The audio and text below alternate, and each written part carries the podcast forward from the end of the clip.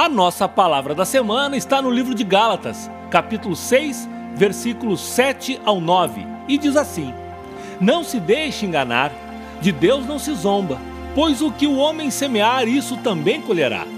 Quem semeia para a sua carne, da carne colherá a destruição, mas quem semeia para o espírito, do espírito colherá a vida eterna. E não nos cansemos de fazer o bem, pois no tempo próprio colheremos se não desanimarmos.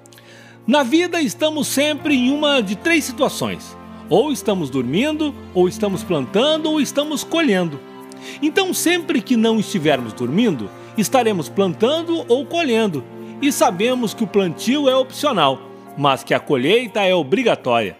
Além disso, vamos colher não só o que plantamos, mas também vamos colher muitas vezes a semeadura que outros fizeram ou fazem em nossa vida. Precisamos entender que a lei da semeadura é uma corrente do bem, onde muita gente planta e muita gente colhe. Quanto mais gente plantar, mais gente vai colher, e eu e você estaremos nas duas frentes, plantando e colhendo. Sendo assim, não gaste seu tempo só tentando colher, pois em algum momento você não terá mais de onde colher por falta de plantio.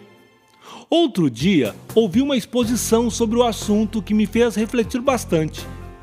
A reflexão era a seguinte: nós não comemos semente, mas sim frutos.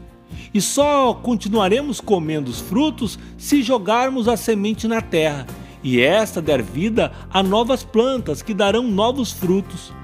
Mas caso comamos as sementes, em breve não teremos mais árvores frutíferas para colhermos. O plantio e a colheita possuem um ciclo e cada coisa acontece no seu tempo certo e determinado. Algumas vezes vamos querer colher antecipadamente aquilo que plantamos e vamos comer fruto verde. Além de não agradar o nosso paladar e não satisfazer nosso desejo, vamos deixar de, num futuro próximo, saborear o fruto maduro. Essa palavra nos diz no versículo 9: E não nos cansemos de fazer o bem, pois no tempo próprio colheremos, se não desanimarmos. Então, não desanime, levante a cabeça e jogue as sementes na terra, que no momento certo virá a colheita.